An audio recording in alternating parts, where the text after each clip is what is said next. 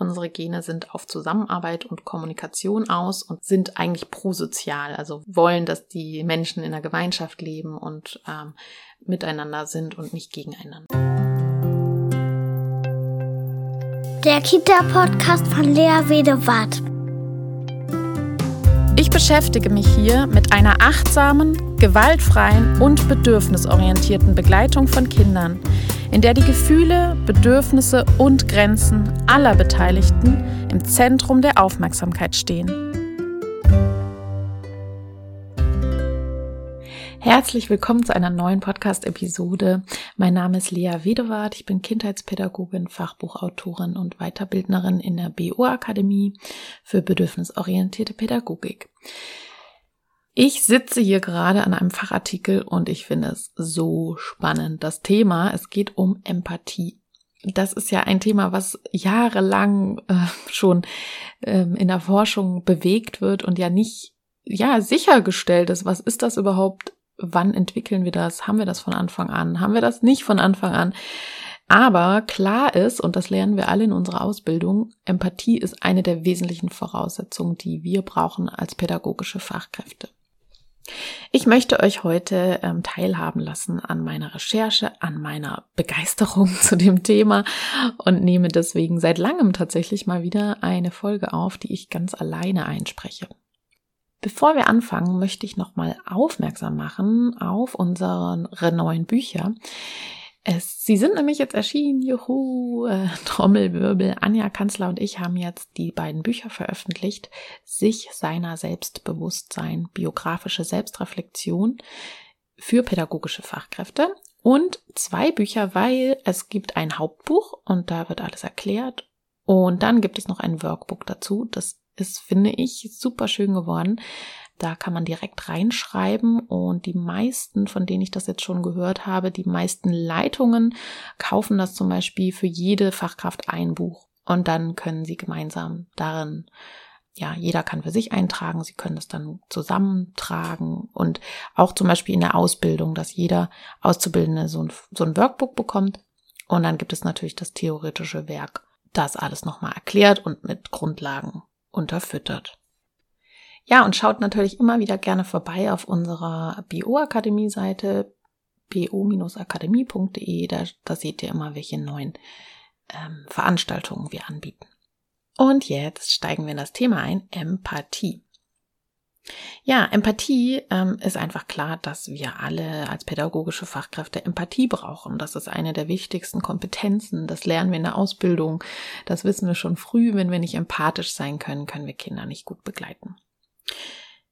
Die Frage ist natürlich, was ist Empathie? Und das lässt sich nicht so richtig einfach beantworten, weil auch die Wissenschaft sich da nicht so richtig einig ist bisher. Und es gab viele Theorien dazu. Die meisten würden es wahrscheinlich mit Einfühlungsvermögen beschreiben, dass wir uns in andere einfühlen können, dass wir fühlen können, was andere fühlen und wenn sie sich zum Beispiel unwohl fühlen oder ähm, es ihnen gut geht, sowas können wir dann spüren. Es entstehen aber viele Fragen. Haben wir das, haben wir Empathie eigentlich von Anfang an? Haben wir die von Geburt? Oder können wir die lernen? Wie früh ist das festgelegt? Und da möchte ich heute so ein bisschen drauf eingehen. Also was ich mich eben immer gefragt habe, ist ja, was ist denn der Unterschied zum Beispiel zwischen Empathie, Feinfühligkeit, Mitgefühl, Resonanz, Gefühlansteckung, Gefühlsansteckung, Mitleid und eben Empathie. Ne? Also das da nochmal genauer reinzugehen, ist eben spannend. Zum Beispiel bei Brockhaus Psychologie wird Empathie als das sich hineinversetzen in Gefühls- und Stimmungslagen einer anderen Person. Also das heißt, wenn jetzt zum Beispiel in der Praxis ähm, ein Kind weint und dann fühlen wir das bei uns auch und dann löst das bei uns auch so ein Unbehagen aus und ähm, dann die Fachkraft, zum Beispiel Cora, wie ich sie ja meistens nenne, äh, spürt das dann auch und hilft dann äh, Lisa. Und dieses Spüren, dieses Weinens, dieses Schmerzes ist dann eine empathische Reaktion bei uns. Es führt zu so einer Art Resonanz. Also Empathie wird auch ein bisschen gleichgesetzt mit Resonanz. Also wir spüren wie so eine Art Seite, die angeklungen wird. Die Seite, die beim Gegenüber anschwingt, die klingt auch bei uns an. Und das lässt sich auch ganz gut im Gehirn nachweisen, dass bei Empathie ähm, wir das empfinden, was der andere empfindet. Also das heißt, wenn dem anderen wehgetan wird oder das Kind sich wehtut, dann spüren wir genau den gleichen Schmerz bei uns. Und aktiviert, und das lässt sich eben auch im MRT nachweisen, äh, im Gehirn die gleichen Areale. Also Empathie bedeutet, die gleichen Hirnbereiche werden aktiviert beim Gegenüber und bei mir selbst. Also in dem Fall das Schmerzzentrum was das Ganze bedeutet und wie das auch abzugrenzen ist, zum Beispiel von, ähm, von Mitgefühl, da gehe ich nachher nochmal drauf ein. Nun erstmal die Frage, ja, warum ist denn Empathie so wichtig? Empathie ist wichtig, weil wir, wenn wir uns in andere einfühlen können und mitfühlen können, dann können wir ihnen eben auch helfen. Ne? Dann können wir ein, ja, ein freudvolleres Miteinander leben, wir können, wir sind zufriedener und das Leben gelingt auch besser, wenn wir einfach verstehen, wie andere vielleicht ticken, was sie empfinden können, denn nur so können wir auch mitempfinden. Empathie führt dazu, dass wir als Fachkräfte zum Beispiel helfen, dass Kinder ein gesundes Selbst ausbilden, dass sie ähm, sich selber verstehen, dass sie sich selber spüren, weil sie am Anfang keine Vorstellung davon haben, was sie selbst sind, wer sie selbst sind. Das entwickelt sich erst. Es gibt auch von Joachim Bauer, den ich hier sehr oft gerne jetzt zitieren werde, der das Buch geschrieben hat, Das empathische Gen. Das verlinke ich auch in der Podcast-Beschreibung der hat auch gesagt und geschrieben, dass das Selbst sich auch erst später ausbildet, erst so ja nach dem zweiten Lebensjahr, weil es verankert ist im Frontallappen, also im Neokortex vorne an der Stirn, im Stirnlappenbereich im Gehirn. Und das ist ja der Bereich, der am spätesten entwickelt wird. Eigentlich kann man sogar sagen, das Selbst sitzt quasi da, wo, ähm, ja, ich will jetzt nichts Falsches sagen, die indischen Frauen diesen Punkt hinmalen, also das dritte Auge, lustigerweise, genau da sitzt das Selbst im Gehirn. Ja, und wir können eben unterstützen, dass Kinder dieses Selbst ausbilden und das kann ein positives oder ein negatives Selbst sein, dass Kinder eben empfinden, ja, ich bin wichtig, ich kann was bewirken, ich äh, werde gehört, ich bekomme Unterstützung und die Welt ist gut und ich kann, äh, ich bin sicher in der Welt und so weiter. Solche Glaubenssätze können sich dann auch entwickeln über sich selbst eben. Und Dazu ist Empathie wichtig, ähm, weil wir verstehen zum Beispiel, dass das Kind, äh, der Säugling auf dem Wickeltisch gerade ähm, ja ganz traurig ist und dann können wir darauf eingehen und dann spiegeln wir dieses Gefühl und dann markieren wir. Das hat schon der Psychoanalytiker äh, Martin Dornes so ähm, schön beschrieben, dass Kinder erstmal am Anfang kein Konzept haben von selbst und dem anderen und es entwickelt sich über diese Interaktion, diese Dialoge mit den Kindern, dass wir markieren und wie so eine Art Ammensprache nutzen und sagen, ja, du bist traurig, ne? Und dadurch merken die Kinder, ah, das sagt der andere jetzt, weil es um mich geht und dadurch entwickeln sie ein Konzept von sich selbst und was auch darüber, was sie fühlen. Und wenn wir eben keine Empathie haben und das nicht spüren können, dann können wir das auch nicht spiegeln. Zum Beispiel eine depressive Mutter die keine Gefühle ähm, zulassen möchte, kann, den Zugang nicht hat, ähm, kann dann auch die Gefühle schlecht spiegeln von dem Kind und dadurch entwickelt das Kind auch eine bestimmte Art des Selbst. Zum Beispiel, ich kann nichts bewirken. Ja, und entsprechend eben auch dann Glaubenssätze. Ja, und die Empathiefähigkeit ist eben, die Empathiefähigkeit der Erwachsenen verantwortlich für die Feinfühligkeit. Feinfühligkeit ist da mache ich vielleicht noch mal eine separate Podcast-Folge dazu. Das ist ja ein, ein Konzept aus der Bindungstheorie von Mary Ainsworth entwickelt. Ähm, die war Schülerin bei John Bowlby, dem Begründer der Bindungstheorie. Und die Feinfühligkeit bedeutet eben, dass Erwachsene Signale der Kinder wahrnehmen erstens, zweitens richtig interpretieren Drittens, prompt und angemessen darauf reagieren. Altersangemessen und situationsangemessen. Ähm, das ist natürlich sehr weit auslegbar und um eben Signale wahrnehmen zu können und richtig interpretieren zu können und so weiter, braucht es natürlich Empathie. Und wenn eben Fachkräften äh, die Empathiefähigkeit fehlt an manchen Stellen, kann es sein, dass einige Aspekte der Feinfühligkeitsschritte eben nicht beherzigt werden können. Ne? Also entweder ich kann es nicht richtig interpretieren oder ich kann es, ich nehme es vielleicht auch gar nicht wahr oder ich reagiere darauf nicht passend. Ne? Also es ist halt schon auch sehr komplex. Aber, und das ist eben in der Bindungstheorie auch immer wieder deutlich, welche Relevanz diese Feinfühligkeit hat. Also je höher die Feinfühligkeit ist, umso eher kann eine sichere Beziehung entstehen und eine verlässliche Beziehung, die wiederum Auswirkungen hat auf das Selbstkonzept des Kindes und die Empathiefähigkeit. Und je nachdem, welche äh, Beziehungserfahrungen machen, können eben Kinder ein äh, negatives Selbstbild wiederum ausbilden oder ein positives. Es kommt natürlich auch sehr stark darauf an, was, wie sie zu Hause geprägt sind, aber Fachkräfte können da definitiv Einfluss nehmen. So viele Stunden wie Kinder mittlerweile heutzutage in der Betreuung sind. Ja, und wie feinfühlig wir sein können und eben wie empathisch wir sein können, hat auch Auswirkungen darauf, wie gut wir Kinder in Stresssituationen regulieren können, ob wir ihre Gefühle regulieren können und dadurch auf den Stresshaushalt des Kindes einwirken können, positiv oder negativ. Ja, und diese Resonanz, die wir alle spüren wollen, das ist so wichtig, weil ähm, das zeigt sich eben darin, manchmal ist sogar eine, eine negative Resonanz vom Gegenüber von außen uns weniger schlimm, als wenn jemand gar nicht reagiert, ne? Wenn jemand, wenn jemand einen ignoriert und ja, das kann zum Beispiel auch auf mangelnde Empathiefähigkeit zurückzuführen sein. Eine große Frage, die ja im Raum steht, ist, ähm, haben wir Empathie von Anfang an? Das ist wirklich spannend, weil, äh, also damit hat sich eben auch Joachim Bauer beschäftigt und er sagt eben, dass die Gene, die wir haben, also mit denen Kinder auf die Welt kommen, die sind grundsätzlich auf Kooperation angelegt. Also die wollen mit anderen Genen kooperieren und sind eben keine egoistischen Gene, wie in der Vergangenheit eben immer wieder postuliert wurde. Er sagt, nein, unsere Gene sind auf Zusammenarbeit und Kommunikation aus und sind eigentlich prosozial, also wollen in der Gemeinschaft, also wollen, dass die Menschen in der Gemeinschaft leben und ähm, miteinander sind und nicht gegeneinander. Von Anfang an sind eben die Spiegelneurone ausgebildet und die, also auch im Gehirn, alles dafür ausgelegt, Empathie zu empfinden. Aber es kommt letztlich darauf an, wie wir die Umwelt erleben, wie wir, also es wie bei allem fast, dass ein Teil Gene sind, aber auch ein großer Teil die Umwelt.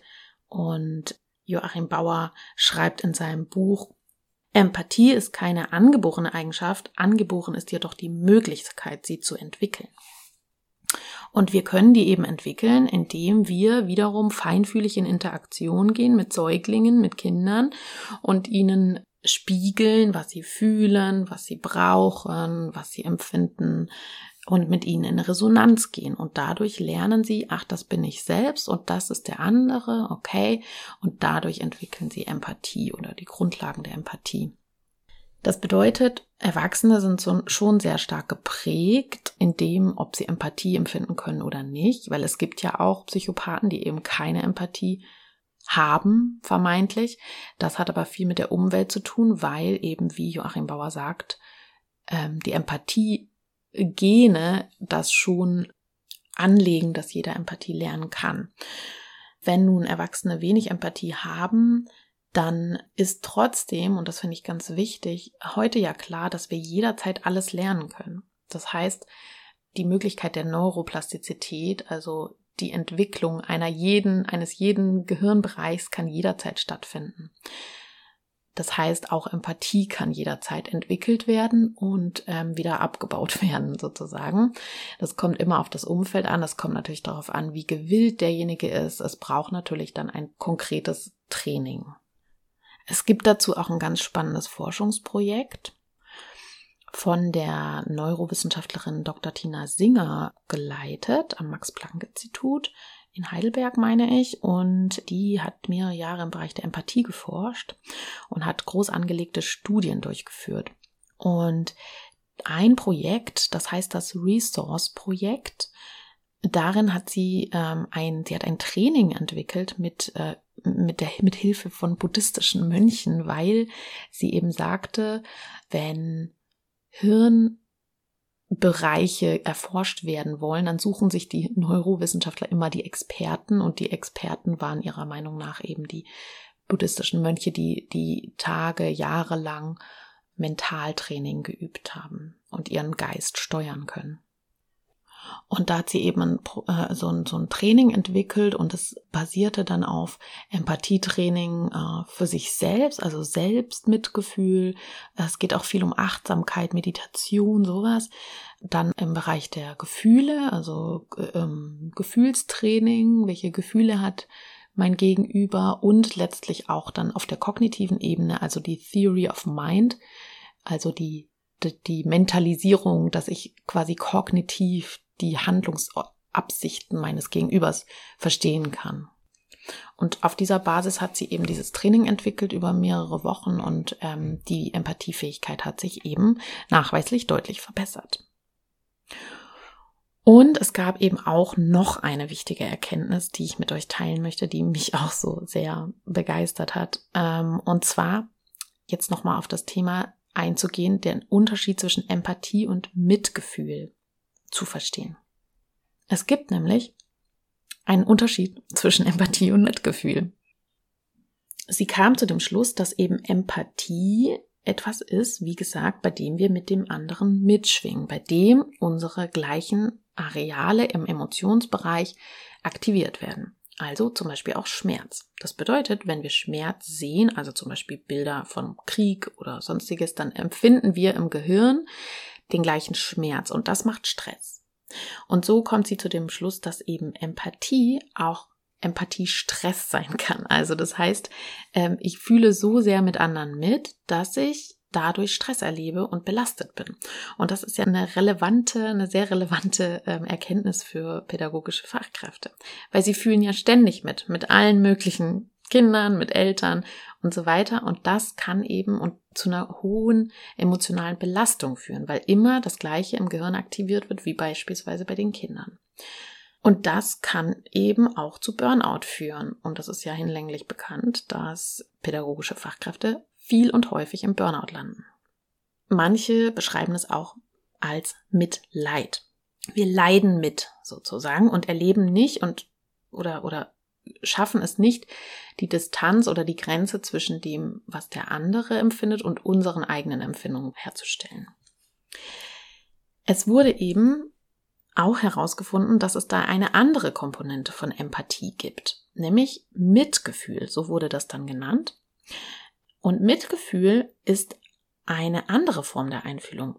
Und zwar nicht das reine Mitschwingen und Mitleiden, Mitempfinden, sondern es hat eine, es geht einen Schritt weiter und hat das Mitempfinden aus einer sicheren Warte heraus, aus der dann aber ein prosoziales Handeln erfolgt. Also wenn ich sozusagen ins Handeln kommen kann und ins Tun kommen kann und aus meiner eigenen Mitte heraus, meiner eigenen Kraft heraus mitfühle, aber nicht die Grenzen so sehr verschwimmen ähm, und ich aber zur Linderung beitragen kann, dann wird eben nicht das Schmerzzentrum aktiviert, sondern ähm, das Belohnungszentrum.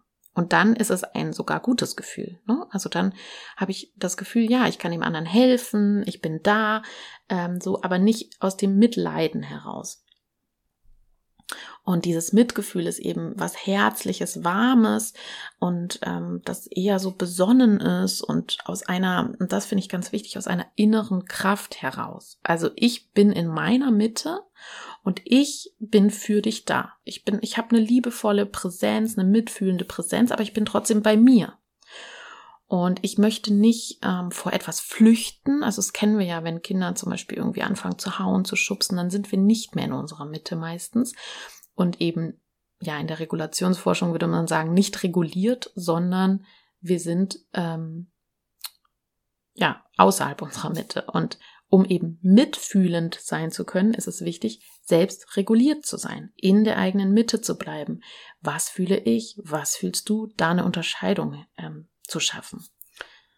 Und nicht aus einer Angst heraus zu handeln. Die Angst, ähm, ich muss jetzt flüchten vor dieser Wut, weil das damals hat es eben eine, eine Bedrohung für mich ausgelöst, als Kind zum Beispiel. Also da spielt natürlich auch ganz viel Selbstreflexion rein.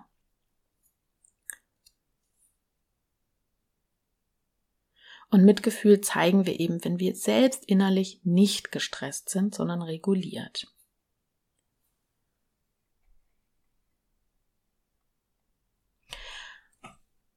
Also Mitgefühl setzt einfach immer auch eine Hilfsbereitschaft voraus, ein ähm,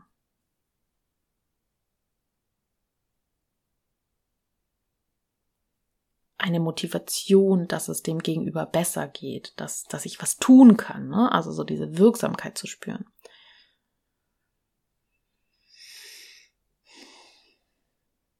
Und da sind wir natürlich auch wieder bei den Spiegelneuronen, wobei ähm, da auch nochmal eine Unterscheidung getroffen werden muss, weil die Spiegelneuronen wohl eher nur im kognitiven Bereich sind und die Emotionen ein anderer Bereich ist als die Spiegelneuronen. Ähm, trotzdem ähm, merkt sozusagen unser Gegenüber, ob unser eigenes Nervensystem beruhigt ist oder nicht. Und das auf den anderen überschwappt sozusagen ne, wie die, wie die Seiten, also wie bei einem Instrument eben die Seite. Wenn ich beruhigt bin, dann kann mein Gegenüber sich auch beruhigen. Wenn ich aufgeregt bin, kann mein Gegenüber, äh, wird es auch aufgeregt.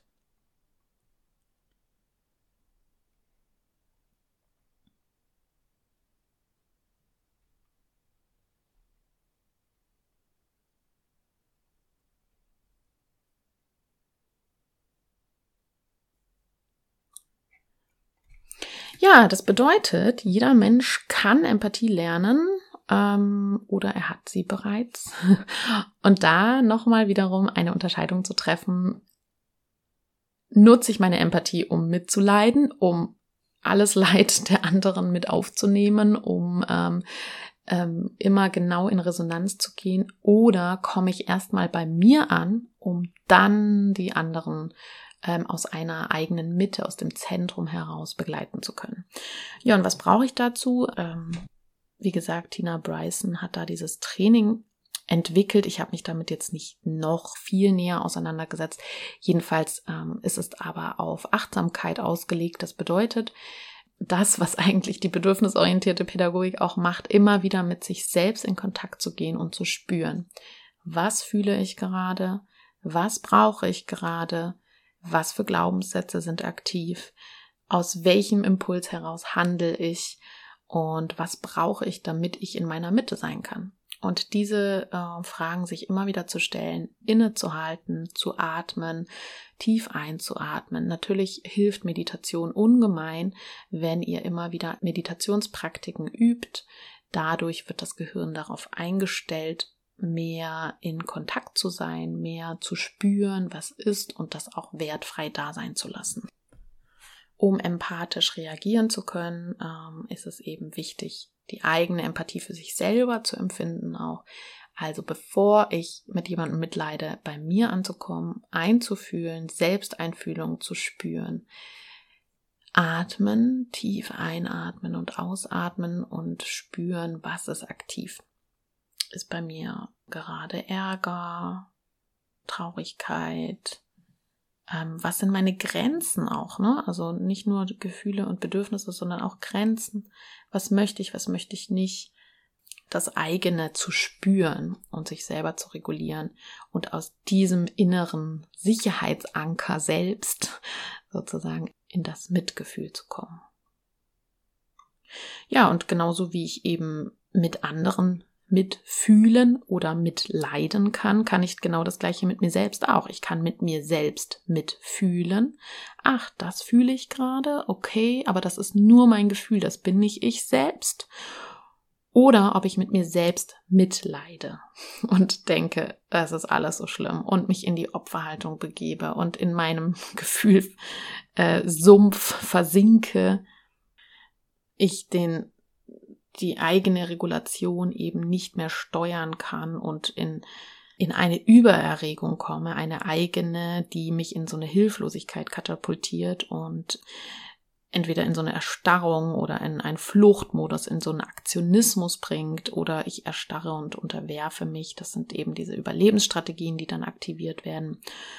Und dann bin ich nicht hilfreich für das Gegenüber, für das Kind. Dann sind wir nur Leidensgenossinnen und versinken gegenseitig im Mitleid und haben nicht die Möglichkeit, uns gegenseitig zu regulieren. Das heißt, wir dürfen mit uns mitfühlen und jederzeit aber auch denken, das ist ein Gefühl, das bin nicht ich selbst. Und ich kann auch wieder von diesem Gefühl Abstand nehmen, wegkommen sozusagen und aktiv in das Mitgefühl gehen. Ja, also das heißt, Empathie kann gelernt werden, trotzdem sind die wichtigen Grundlagen in der Kindheit gelegt durch Interaktionserfahrungen, durch äh, je nachdem, wie ähm, gut das Gegenüber spiegeln konnte, markieren konnte, Gefühle wahrnehmen konnte, eben wie feinfühlig die Person war und je feinfühliger das Gegenüber war, umso eher sind wir empathiefähig. Trotzdem auch äh, wichtig zu reflektieren, wie setze ich meine Empathie ein? Bin ich eher mitfühlend aus meiner Mitte heraus oder mitleidend? Also aus einem Schmerz, aus einer Erregung heraus und brauche erstmal selber das Mitgefühl für mich selbst und meinen eigenen Stresshaushalt. Soweit, das war jetzt ähm, ein Kurzabriss über das Thema Empathie. Ich hoffe, ihr konntet einiges mitnehmen. Ähm, diese Inhalte werden bald eben in einem Artikel entstehen bei der Klein und Groß, also Kita-Zeitschrift Klein und Groß. Ihr erfahrt es sozusagen jetzt schon. Und wenn dir diese Folge gefallen hat, dann freue ich mich sehr doll über deine Wertschätzung in Form von Sternchen bei äh, iTunes und bei Spotify und natürlich auch über Rezensionen, äh, die du schreibst. Das könnt ihr tun, auch bei Spotify und bei iTunes und bei, auch auf meiner Facebook-Seite, der Kita Podcast, freue ich mich über Rezensionen. Teilt auch gerne diese Folge, wenn ihr denkt, ach ja, der eine, die eine Person könnte das interessieren. Äh, dann macht ihr sie aufmerksam auf diesen Podcast und dann erreichen wir noch viel mehr pädagogische Fachkräfte, die auf diesem Weg der Bedürfnisorientierung sind. Und ich freue mich so sehr, dass unsere Community so groß geworden ist und äh, wir werden, ja, wir werden die Veränderung bewirken. Wir, werden immer mehr und ich freue mich, dass ihr hier Bestärkung finden könnt und ähm, die bedürfnisorientierte Pädagogik in die Praxis tragt. Ich danke euch so sehr. Ich danke euch, dass ihr hier zugehört habt. Und wenn ihr Kontakt zu mir aufnehmen wollt, dann könnt ihr das tun unter bo.kinderbetreuung.gmail.com. Auf meiner Webseite findet ihr alle nötigen Informationen www.bedürfnisorientierte-kinderbetreuung.de. Ich freue mich, wenn ihr bei Social Media vorbeischaut, bei Instagram, at der Kita Podcast und vielleicht auch in die Facebook-Gruppe kommt, die mittlerweile sehr groß geworden ist. Ähm, wir achten aber weiterhin auf äh, Gesprächsregeln. Ähm, dadurch, dass ich das Buch ja geschrieben habe, Wörter, Zauber statt Sprachgewalt, ist mir das besonders wichtig. Und ich habe jetzt mittlerweile auch noch drei Adminas dabei, die mit darauf achten, dass eine wertschätzende Gesprächskultur in der Facebook-Gruppe Bedürfnisorientierte Kinderbetreuung herrscht. Ich freue mich, wenn ihr dort vorbeischaut und dann bis bald und zum nächsten Mal. Tschüss. BOK Bedürfnisorientierte Kinderbetreuung. Gemeinsam für starke, sich selbstbewusste Kinder.